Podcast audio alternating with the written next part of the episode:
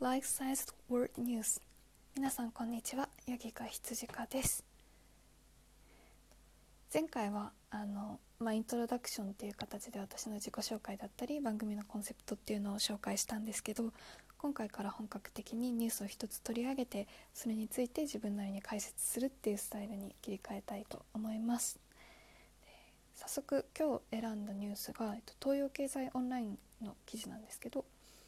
在宅勤務死なせるか生かせるかの致命的さ緊急事態解除でオフィス回帰はもったいないというニュースです。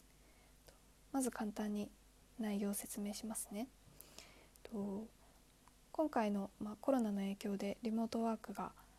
一気に促進されたと思うんですが Google の調査によると日本で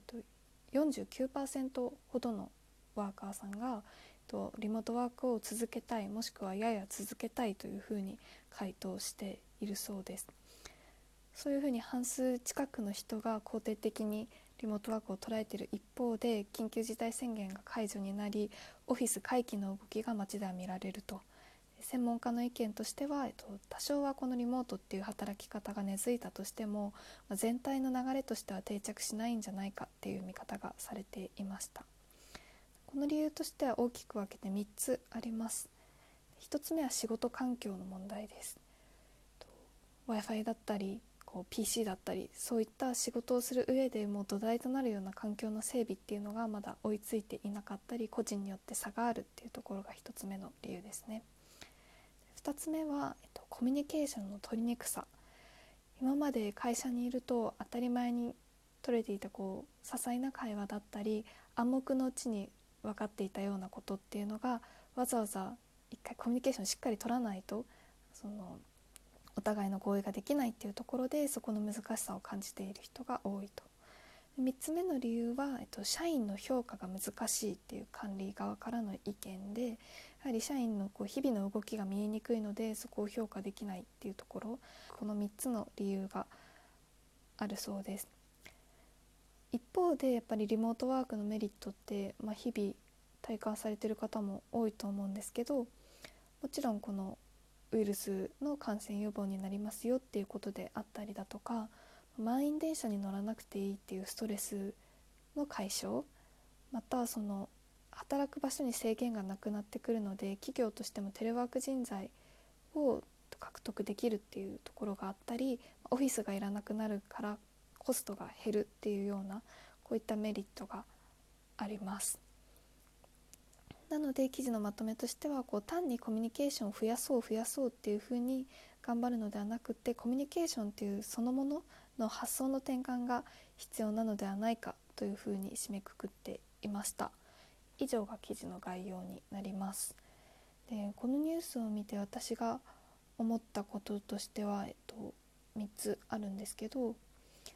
まずそのリモートワークが進まない理由の1つ目として挙げられていた仕事環境っていうところについて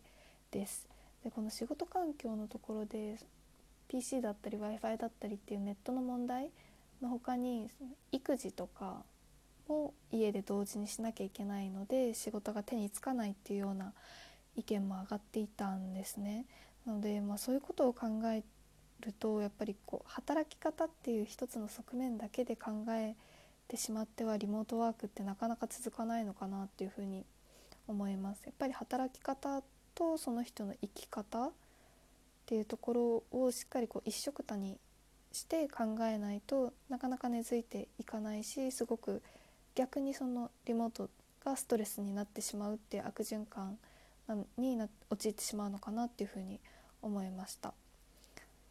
えー、2つ目に思ったこととしては、えっと、コミュニケーションの取りにくさっていうポイントについてなんですけど私もこうやって4月から会社に入って基本的にリモートでの働き方からスタートした中で最初は確かにコミュニケーション難しいなって思っててなんかどのくらいのレベルの質問ならしていいのかなとかえなんかこんなしつこく聞いちゃダメかなみたいなのがちょっと不安だったりはしたんですけどなんか結果は難しく考えないことが大事なのかなっていうふうにすごい今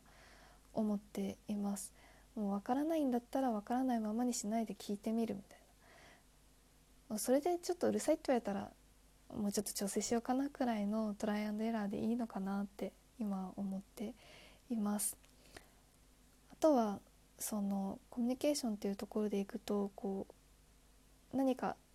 自分の中で情報をインプットした時にそれを自分ごとで終わらせないで相手ごとに変換してどう相手に伝えるか伝わるように伝えるかっていうところを考えるのが大事なのかなっていうふうにも感じています。何か一個の情報を受け取ってあ自分はこれで理解したなもうそのまま伝えれば相手に伝わるかな OK っていうことではなくって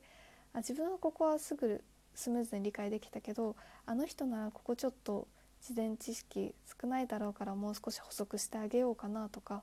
ま、逆にその相手に合わせて省いた方がスムーズだなっていうふうに思ったりとかいろいろあると思うのでそこはその相手側の目線に立つっていうのが一番大事なんじゃないかなと思います。で、まあ、最後にその、まあ、こういうその今の状況半数以上半数近くが肯定的に捉えているけれど実際の社会の流れにはならないんじゃないかみたいな現状を見た時にやっぱりなんか今回を機に選択肢の一つとしてこうテレワークっていう働き方がメジャーになっていくべきなんじゃないかなっていうふうに私は感じました。強制的っていう意味ではなくって